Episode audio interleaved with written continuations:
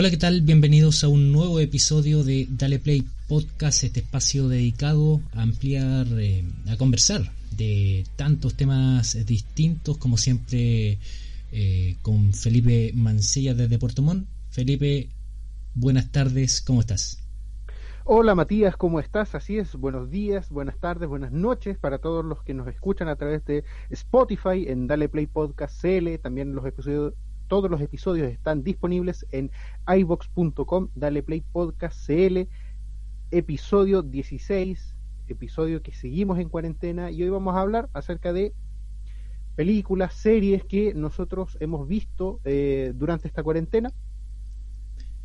Algo bastante nutrido vamos a tener. Vamos a comentar algunas noticias que se han dado a conocer en, en los últimos días y también de, efectivamente, como mencionabas, series entre ellas eh, The Good Doctor, que se está emitiendo actualmente por eh, un canal nacional TVN, no por, por Mega, porque nos copió el nombre con ese programa de Viñuela, nosotros somos los originales. Si, ustedes ven, ven, las promociones con José Miguel Viñuela, no, ese no es este programa, no, para nada. Este es mucho mejor. Oye Felipe, vamos a partir con, con noticias, porque tú sabes Rapiditas. Sí, tú sabes que con todo esto del, de la cuarentena que hay, eh, muchos espacios públicos, entre ellos los mismos cines, tienen sus puertas cerradas y eso ha hecho, ha hecho que varios proyectos cinematográficos retrasen su estreno, muchos de ellos que esperaban reunir harto, harto dinero, eh, como por ejemplo lo que serían los próximos estrenos de Disney, eh, han tenido que eh, reprogramar sus estrenos y justamente eh, Tenet, la próxima película de Christopher Nolan, aún, aún está en stand-by.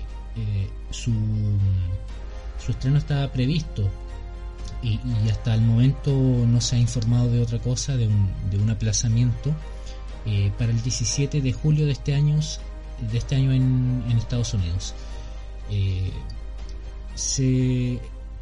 es poco lo que se sabe en realidad de esta, de esta cinta. Se conoce parte de su elenco, entre ellos va a estar eh, Robert Pattinson. Pero Warner lo que necesita es para que esta película logre un poco recaudar eh, dinero, es que al menos el 80% de los cines a nivel mundial estén funcionando de aquí a, julio para lanzar esta película y en particular este estudio requeriría que los cines de, Nueva York, Los Ángeles y también de, San Francisco estén ya operando, ya que estos complejos son los que representan casi el 25% de, de recaudación de una, de una película. No es menor que mm, en estas eh, tres ciudades eh, de Estados Unidos eh, requieran eh, que, los cines ya estén funcionando de aquí a esa fecha. Es parte de lo que informa un artículo que apareció acá en un medio local. además que esta compañía invirtió harta, harta plata en lo que es este proyecto de Christopher Nolan, a quien muchos lo recuerdan por películas como Interstellar, eh, Inception y también por ser el director de esa trilogía de Batman. Eh, así que mm, no se sabe si, si habrá algún, alguna modificación en la fecha de su estreno. De momento sigue siendo el 17 de julio. Sí, mira, Matías, yo lo que te iba a comentar es que, eh, bueno, poco se sabe acerca de eh, eh, Tenet, mejor dicho, la, próxima película de Nolan, eh, cuando se hizo como un, un, eh, un thriller, eh, de un adelanto, se hablaba de que podía abordar el tema de algún viajes en el tiempo encargados por una agencia de espionaje, más o menos. Esa sería como, de alguna forma, la base de su historia. Mucho también se especuló de que podía ser una, mm, una cinta ligada a Inception por el tema que iba a abordar. De momento no se, no se ha confirmado nada, es solo una especulación por parte de los fanáticos de este director. Claro. Y ahora mira, imagínate, eh, yo lo entiendo en el sentido de que imagínate hubiera ocurrido la pandemia cuando se iba a estrenar Dunkerque. Mm. Eh, una película en la cual se apostaba más al lenguaje cinematográfico que al, contar historias. Por lo tanto, eh, son películas que necesitan que se estrenen en salas de cine, porque la experiencia que te ofrece la sala de cine es eh, no es reproducible a eh, el que uno pudiera tener en su casa si compra el Blu-ray, si baja el archivo digital, no va a ser lo mismo. Eh, yo en mi caso no vi Dunkerque en el cine, lo vi en formato digital y cuando lo vi dije mm, es una buena película, em, pero no, no le encontré nada más allá. Y luego cuando conversaba con amigos que lo habían ido a ver al cine me decían es que la experiencia que nosotros tuvimos en el cine al ver esa película es distinta. Cambia totalmente. Sí. Bueno, entonces quizás esta película nueva Tenet tenga e, ese, ese problema. Hay un tema con, con Dunkerque que Nolan utilizó un tipo de cámara con un que te, te permitía grabar con, con una amplia un, un plano muy amplio Mm. Entonces, el tipo de cámara que usó para los cines de acá en Chile, eh, no había ninguno que diera el tamaño. la claro, al proyectarse el tamaño eh, total de, del plano en el momento que él, que él grabó. Lo que nosotros pudimos ver en el cine fue la mitad, por así decirlo, de todo el, el campo que él utilizó. Solamente cuatro cines a nivel mundial tenían eh, la calidad de imagen o de nivel de proyección para ver eh, por completo los planos que él utilizó en esa película. El aspecto completo. Exacto. Entonces, claro, es una película que estaba enfocada para verse en el cine para que la inmersión fuera más, más más potente en ese sentido, acompañada también con, la banda sonora de, Hans Zimmer. Oye, Felipe, dejando un poco de lado este, este estreno de Tenet, ¿qué otras cosas han ocurrido en el último tiempo? Mira, eh, así como Tenet eh, se retrasó, o, bueno, mejor dicho, hasta ahora se mantiene, su, su fecha de estreno, hay una película eh, que lamentablemente tiene pocas esperanzas de ver la luz, al menos en el corto tiempo.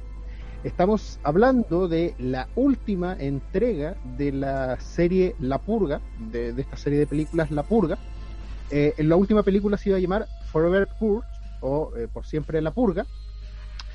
Tenía fecha de estreno en los cines para el 10 de julio. Sin embargo, Universal Pictures y Blumhouse, que es la productora, han decidido retrasar indefinidamente la quinta y última película de terror de la saga La Purga.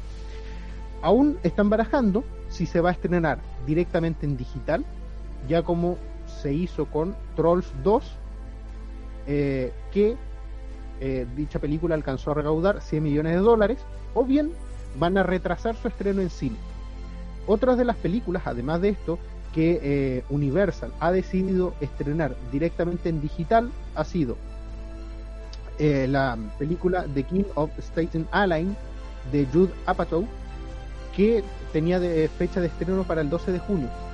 A la purga, en general, este año le ha ido bastante mal. Esto, dado que recientemente en Estados Unidos, la cadena USA Network decidió también cancelar la serie La Purga tras la segunda temporada junto a otra serie que ellos tenían en, ese canal eh, llamada Stone. Así que, lamentablemente, La Purga, que empezó como una muy buena película, por tema de eh, la pandemia, por eh, querer explorar nuevos formatos, se fue debilitando y ha hecho entonces que quizás vamos a tener que esperar mucho más para ver cómo termina esta, esta saga. De momento entonces ese es un estreno que va a ser retrasado. No es que hayan cancelado de cuajo la, la película porque ya estaba anunciada. Claro, ahora, el problema es que está retrasado y no saben en qué fecha del calendario colocarlo. Y eso es algo de lo que se va a ver con muchas de las películas. Eh, desde ya, por ejemplo, eh, existía un problema con Keanu Reeves, quien iba a participar en la película de Matrix y también iba em, a participar, eh, claro, en John Wick. Bueno, ¿qué ocurrió? Que Matrix en principio se, también se va a retrasar, lo cual va a hacer que ya no van a coincidir en las salas John Wick 4 con eh, Matrix 4. Mm. Eh, y el problema es que el calendario se te comienza a estrechar porque vas a tener muchas películas que estaban diseñadas para ser blockbuster que van a tener que estrenarlas fuera de tiempo que tenían planeado los estudios de cine y también que van a estar compitiendo mucho eh, con sus propias producciones. Claro, y también con el tema de que se están eh, se van a reabrir de a poco los cines. Eh, yo me imagino que las personas va a costarle volver a, tomar la normalidad. El tener que volver a, espacios donde hay mucha gente va a costar mucho. Entonces, al principio, yo creo que los primeros meses los estrenos en cine van a ser súper bajos. Lo más probable. Eh, bueno, son películas que no están dirigidas para, para estrenarse en sitios de streaming. Lo que aquí le interesa a los estudios obviamente es recuperar la inversión que ellos hacen y para eso dependen sí o sí de las salas de cine que va a ser complejo que quizá a lo mejor eh, va a ser eh, una de las medidas para no tener mucha gente en, una sala sea dividir la, sala. O sea no que no se vendan una sala por completo. A lo mejor hasta la mitad rebajarla hasta la mitad la, la cantidad de personas que entren. Puede ser una alternativa. Lo cual igual obviamente influye en las ganancias que, que reciba la película. Bueno, Felipe, otro tema eh, que se que se esto es de ahora, de hace poco, de que Zack Snyder le habría mostrado una versión de, Justice League a los ejecutivos de, de DC durante este año. Recordemos que este director iba a ser el quien, quien iba a dirigir esta película, Justice League. Obviamente ahí su hija mm, fallece, eh, él deja el proyecto de lado y lo toma otro director y lo replantea. Eh, ha habido, de hecho lo comentamos en una oportunidad, hay una campaña de por redes sociales hasta hace un tiempo que pedían que se estrenara esta esta lo que lo que logró filmar Zack Snyder que tengo entendido fue la película casi terminada.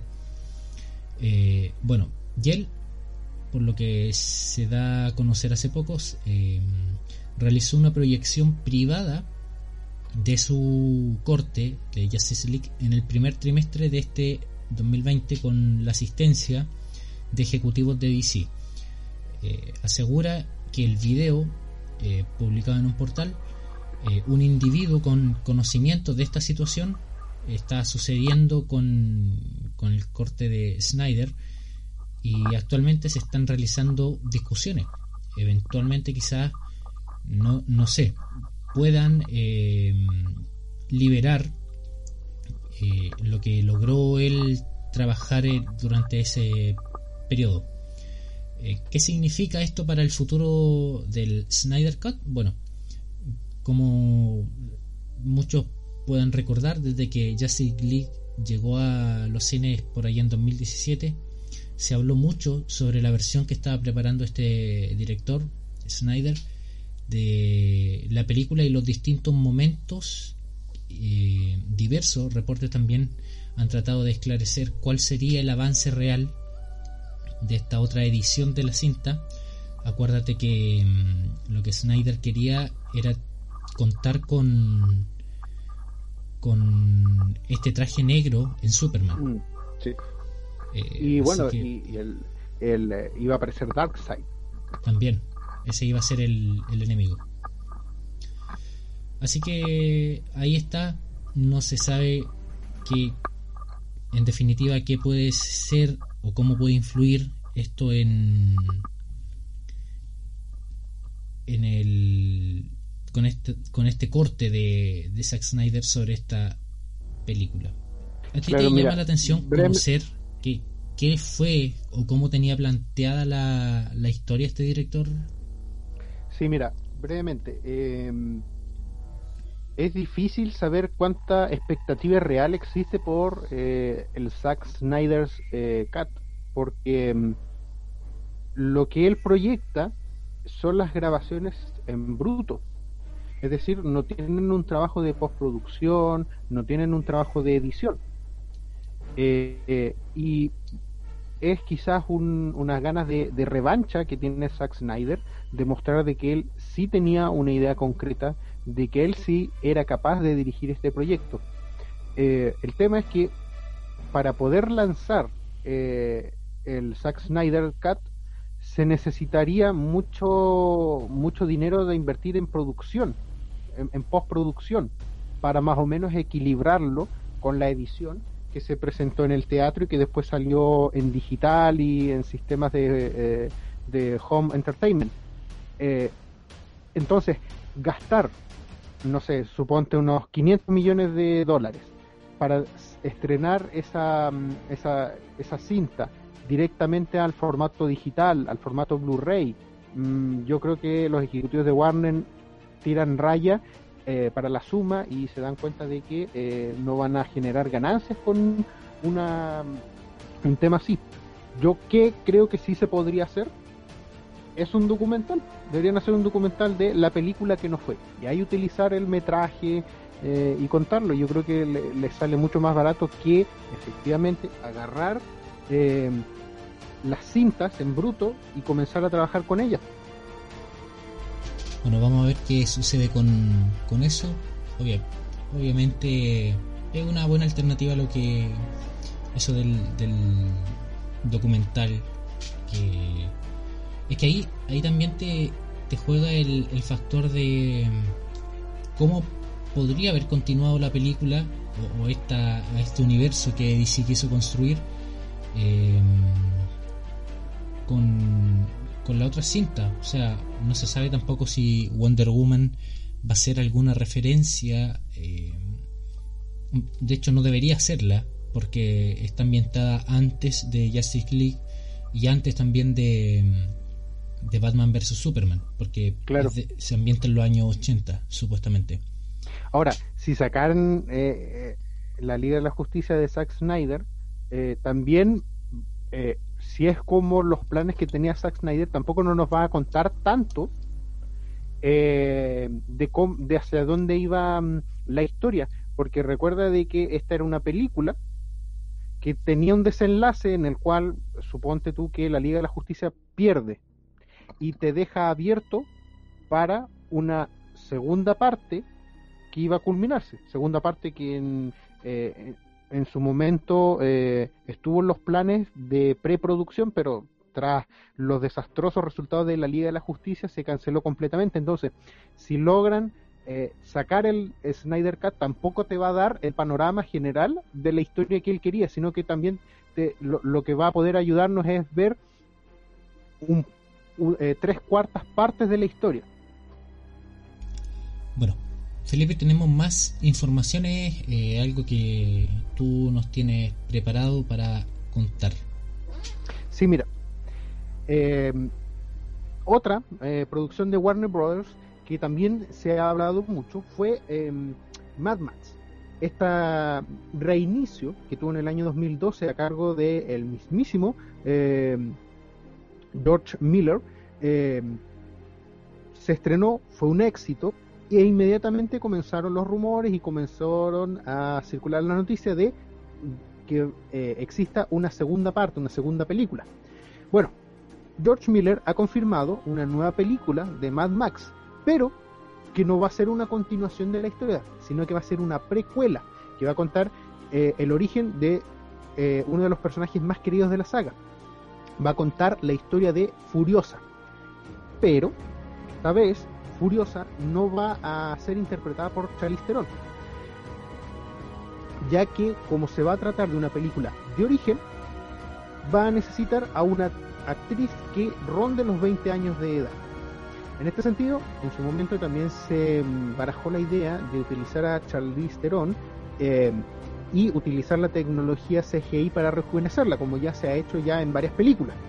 Eh, sin embargo, el director decidió que finalmente eh, a él le gusta más la idea de buscar a una nueva actriz más joven para que interprete a esta furiosa historia que ocurre entonces antes de la película Mad Max Furia en la carretera.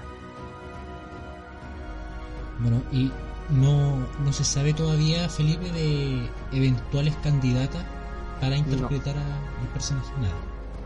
Eh, no, porque recién recién se confirma eh, que va a haber una, una, una, película de Mad Max que va a ser precuela. Y recién el director tomó la decisión de que hay que buscar una actriz. Así que desde ahora están abiertas las postulaciones a quién quiere ser Furiosa. ¿En qué edad dijiste? En los 20. 20 años.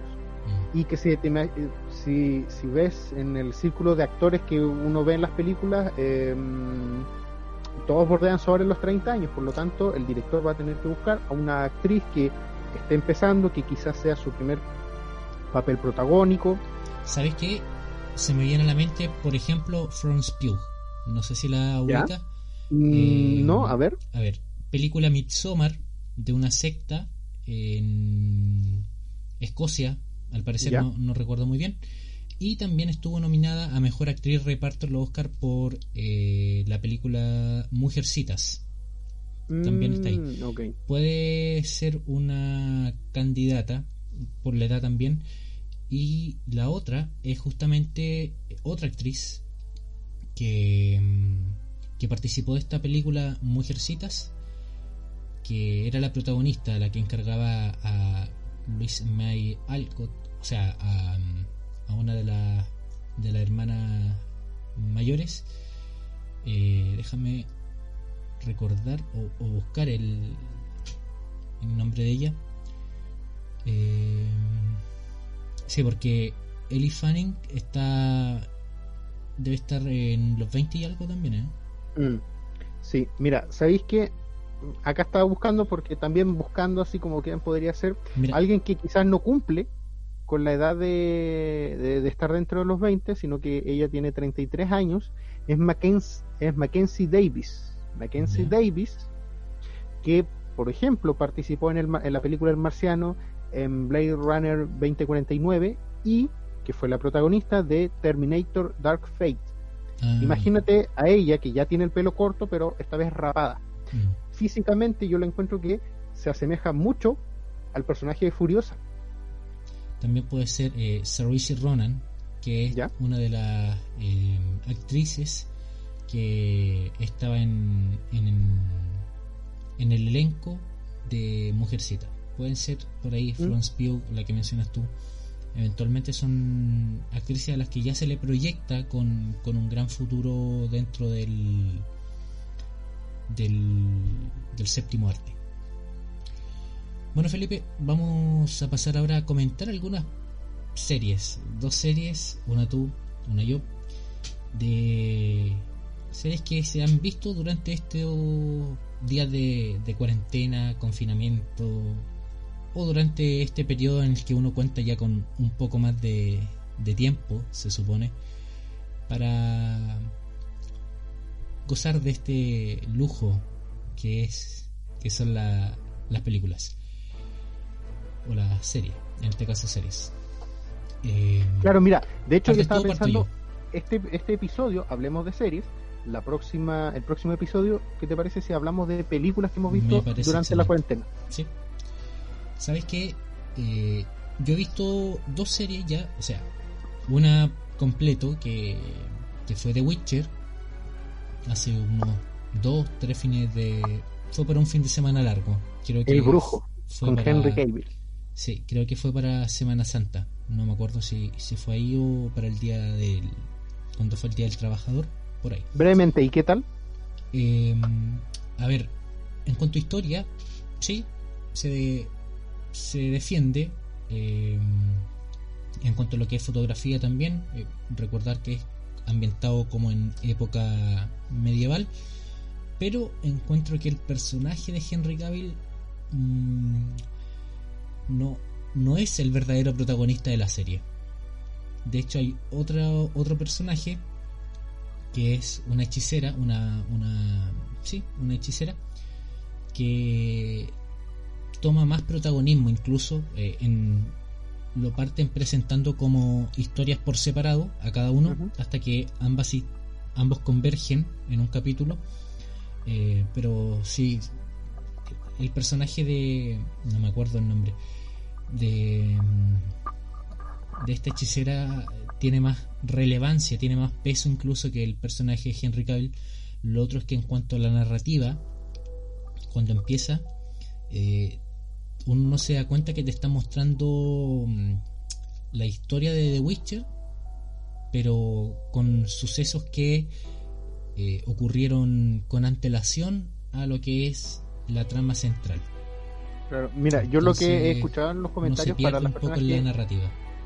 Claro, mira, yo lo que he escuchado para las personas que han leído los libros eh, o que han jugado los juegos eh, es que la serie se demora mucho en arrancar. Sí, de hecho, la primera temporada ni siquiera eh, aborda la, la, historia que, que, más o menos está plasmada en los libros. O sea, es como que se demora mucho en arrancar y como que la verdadera historia se va a desarrollar en la segunda. la segunda temporada. Sí, es como toda la primera temporada es como un, una introducción, como un preámbulo, como mm. una...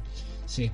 Eh, y ocurre también con otra serie que de Netflix que es animada eh, basada en videojuegos también que es Castlevania que la temporada 3 finalmente lo que hace es, servir como un hilo conductor o, como una precuela a lo que va a ser la temporada 4 como que la 3 te desarrolla más tramas eh, pequeñas para lo que va a ser lo que te da a entender una gran batalla en lo que va a ser la temporada 4. Pero eh, la que estoy viendo en estos momentos es The Good Doctor, esta serie de ABC, cuyo primer capítulo se emitió en 2017. Eh, tiene tres temporadas, cada una de, o sea, temporada 1 y temporada 2, de 18 episodios. La temporada 3 es un poco más extensa, tiene 20 episodios y es la que estoy viendo en este momento, eh, a inicios de la temporada 3. De hecho, en el capítulo 2 voy en este momento mirándolo. Eh, una serie muy entretenida. Eh, si bien tiene tintes dramáticos, también aprovecha de incluir la comedia en el sentido de cómo se desarrolla este personaje protagónico que es eh, John Murphy, un, residente de, de cirugía en el hospital de San José Buenaventura en Estados Unidos. Se muestra durante la primera temporada cómo fue su vida. Él padece de autismo, entonces le cuesta mucho eh, relacionarse con sus compañeros de trabajo en un principio. Eh, también se va conociendo cómo era su vida previa a ser doctor.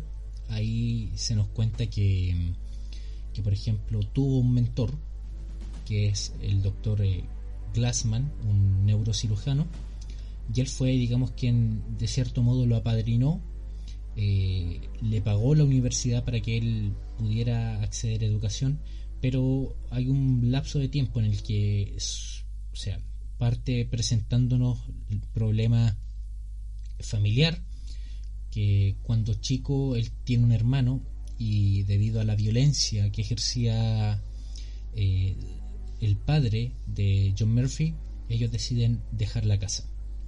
Se van y viven un tiempo en, un autobús abandonado, los dos hermanos, y el hermano menor fallece. En sí, la serie eh, es bien entretenida. Eh, todos los doctores que, con los que les toca trabajar se sorprenden de las habilidades que él demuestra tener. Eh, ve cosas donde otros no lo ve, no lo ven. Entonces eh, es bastante cómica en algunos momentos. Yo no sé que esta serie haya ganado premio o, si estuvo nominada a premios. Eh, Yo tengo entendido que sí, estuvo su protagonista, estuvo nominado a los mm. Globos de Oro cuando ah, se estrenó su primera temporada. Puede ser, el, el actor es eh, el mismo que lo conocimos en, en, el remake de Charlie en la fábrica de chocolates con Johnny Depp, eh, Freddy Highmore. él, es el protagonista. Eh, hay una cuarta temporada en curso, o sea que ya está confirmada. No sé si, si ya comenzó su producción o si alcanzó a producirse algo antes de que empezara la pandemia. No tengo idea pero está confirmada así un, cuarto ciclo, no se sabe si va a ser el último o no tampoco.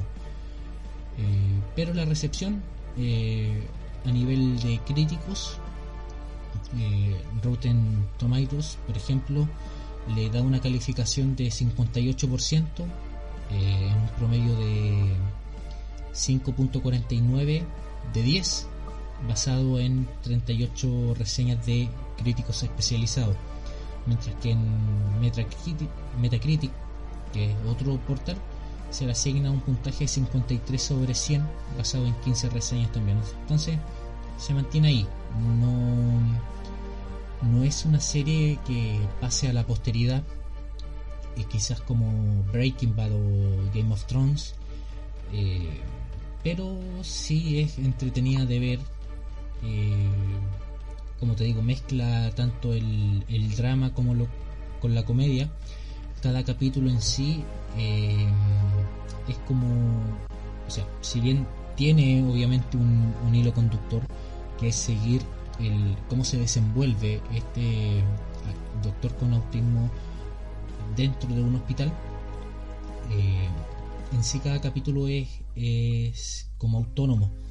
De hecho, es, como muy eh, el mentalista, como que en cada, cada capítulo se aborda un caso, bueno, acá es similar, en cada capítulo vemos cómo eh, el personal médico tiene que enfrentar una operación compleja en los pacientes.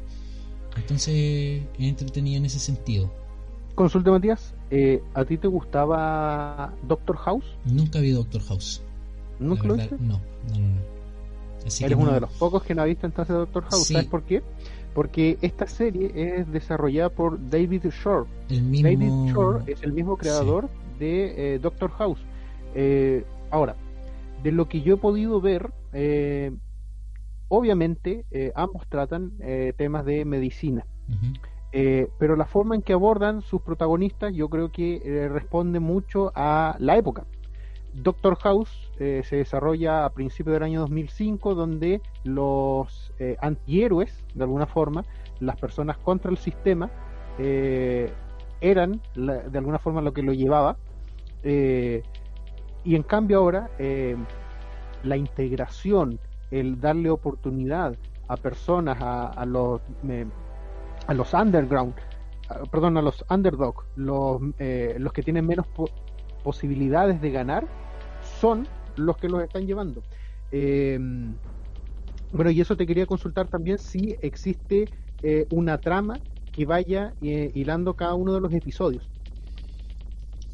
La trama en sí es ver al personaje de John Murphy, cómo se desenvuelve dentro de este hospital, viendo eh, quizás cómo poco a poco se, se gana el respeto y la confianza de aquellos doctores que en un principio pensaban que no iba a resultar por sus problemas de, comunicación, pero luego ya en, temporada 3 se da, se da cuenta de, lo importante que, es este personaje en el contexto, digamos, de, de la medicina en sí.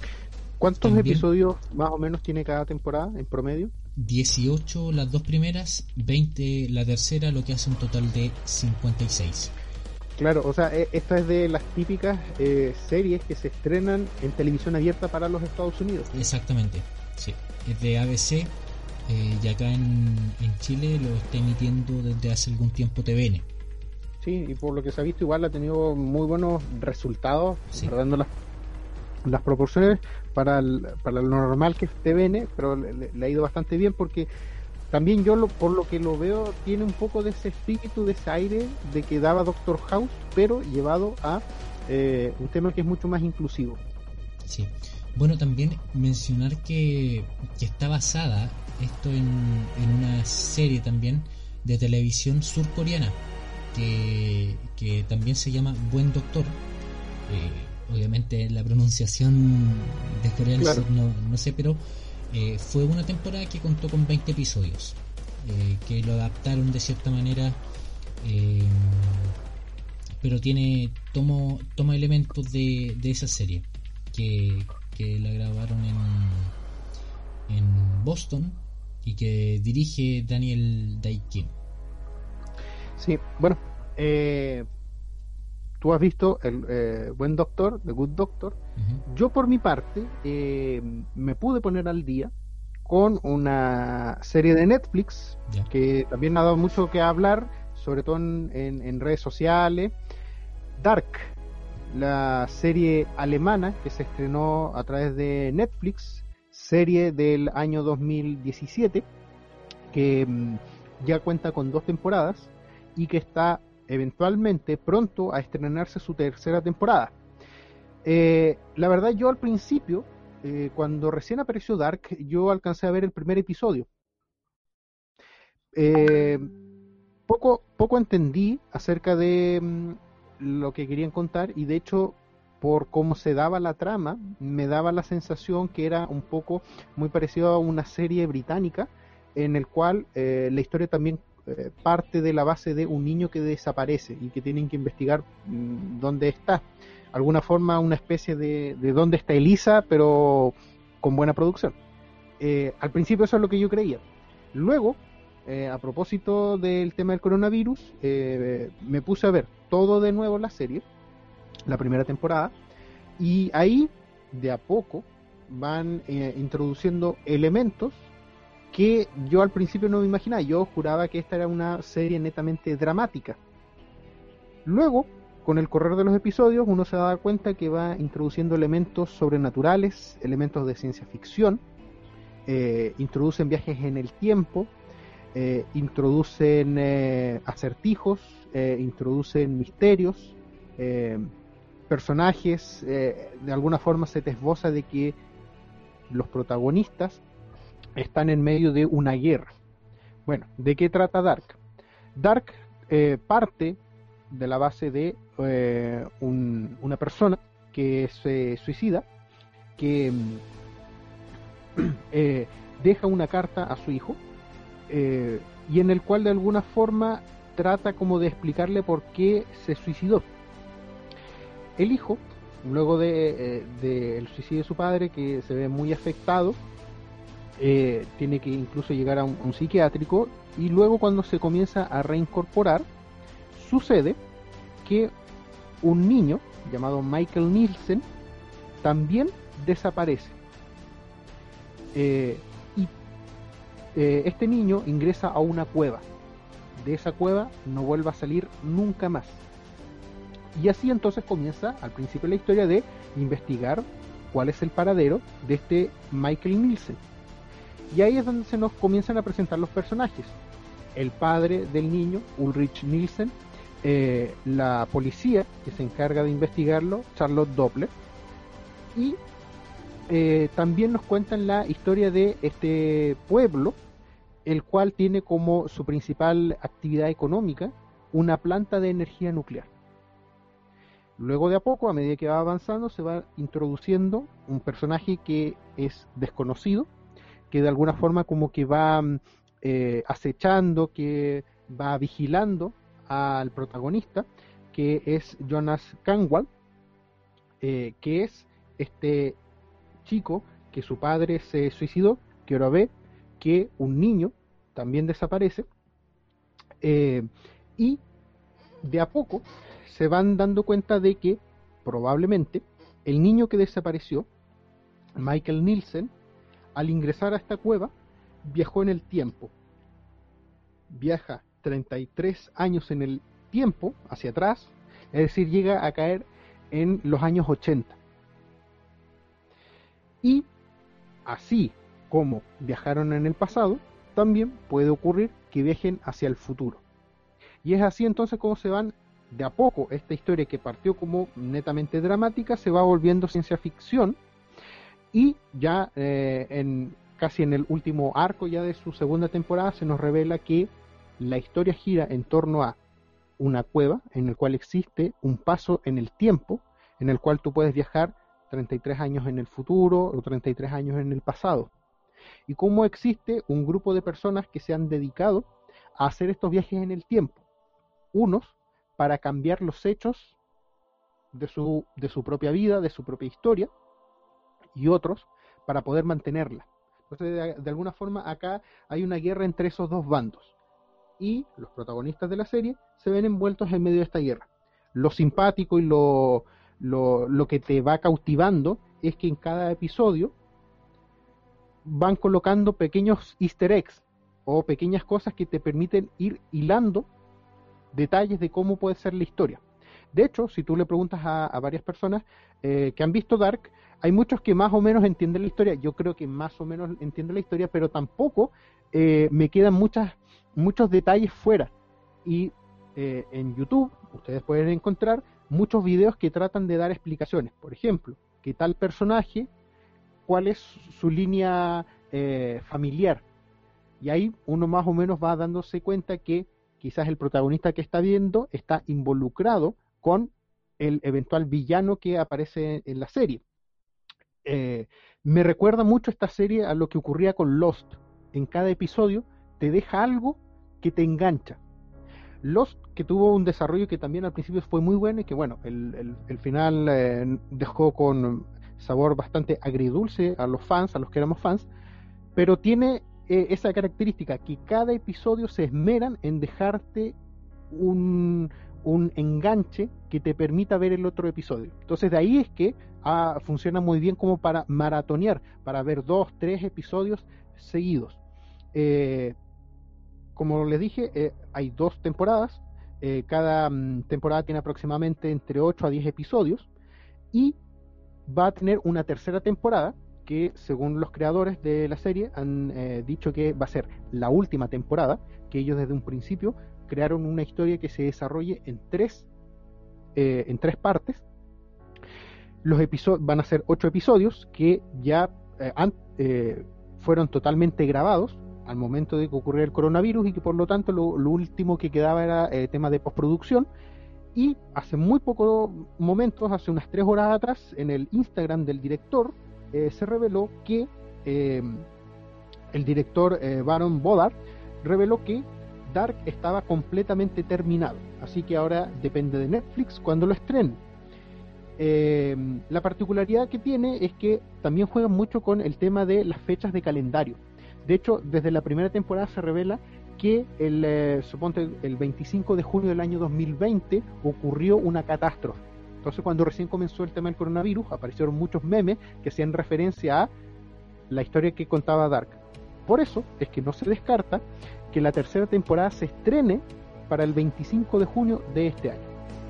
Sería una, un buen recurso de, por parte de Netflix y de los creadores utilizar esa fecha eh, que tenga impacto también en, la realidad de, los espectadores.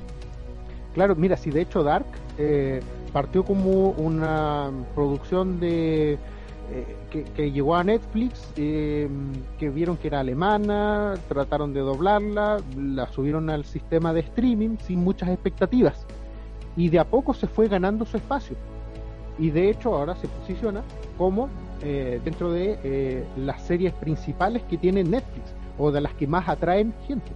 Felipe, ¿cuántos capítulos tiene cada temporada de estas dos que, lleva esta serie?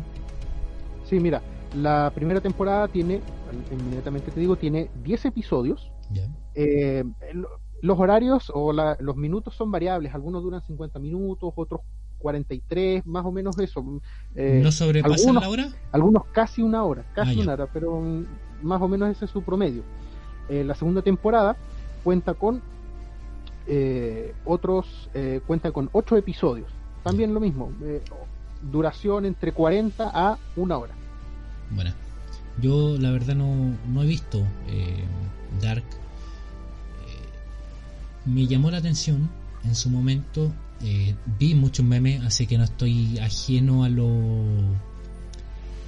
a lo que me, me contaste. O sea, vi un meme, por ejemplo, donde salía el protagonista chico, después como adulto, después entonces ahí ya me hice una idea de que juega con eso de, los viajes en el tiempo y ese tema. Claro. No, no sé, ahora en, en esa cueva, eh, ¿cómo hace la persona para eh, saber si va a ir al futuro o va a ir al pasado? Eh, bueno, eso... Sí, mira, eso hasta ahora, hasta ahora, no se ha podido determinar. Lo único que se sabe es que se genera una apertura del espacio-tiempo que te permite viajar al pasado o viajar al futuro.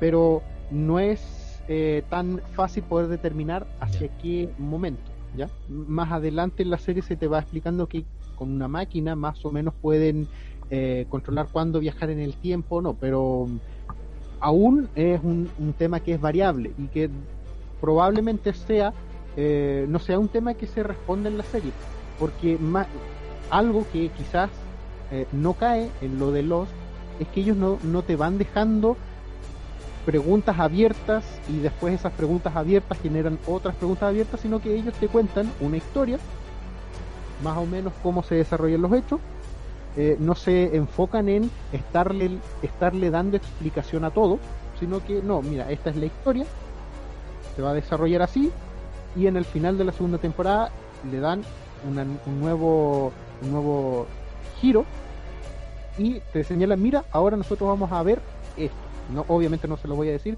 para que ustedes lo vean pero eh, yo creo que a los fans al menos a mí en general hasta ahora no me ha dejado eh, con esa sensación de que mm, acá me están eh, llenando de preguntas y que después al final no voy a tener respuesta no en general han podido estar a la altura de las expectativas que les van generando los quizás los fans más acérrimos. Perfecto, entonces Dark y The Good Doctor recomendaciones para ver durante esta cuarentena que da para harto rato más, creo yo. ¿The Good Doctor está en Netflix? No, The Good Doctor está en Amazon Prime Video. y lo puedes también encontrar si quieres por torrent en, en una página o verlo por TVN. De hecho, en la página de TVN creo que TVN lo está incorporando en, su página eh, web. Claro, y bueno, creo que por cable eh, lo dan en, el canal Sony. Sí. sí. de hecho es como una coproducción Sony con ABC en Estados Unidos. Así que eso, Felipe, será para la próxima semana un nuevo episodio de Dale Play. Desde ya agradecer que nos hayan escuchado y ya saben, tenemos nuestra cuenta de Facebook, Dale Play Podcast CL. Y será hasta la próxima semana con películas. Así es, películas que, noticias que eh, vayan ocurriendo esta semana, películas que también eh, nos hemos dado el tiempo de ver. Sobre todo, yo al menos lo que les recomendaría es, porque como no hay estrenos de películas, vean un poco películas antiguas, o pues vean películas de los años 70. Yo, por ejemplo, tengo eh, la misión de ver o todos los hombres del presidente o bien Apocalipsis Now. Que en este espacio de tiempo yo creo que son ideales para ver. Ya Felipe, muchas gracias por compartir este nuevo episodio, el 16, de este verdadero Dale Play. el origen que nosotros le dimos en el año 2017, el verdadero Dale Play de Chile, que estén bien. Chau, chau, chau, chau, chau, chau, chau. Chau.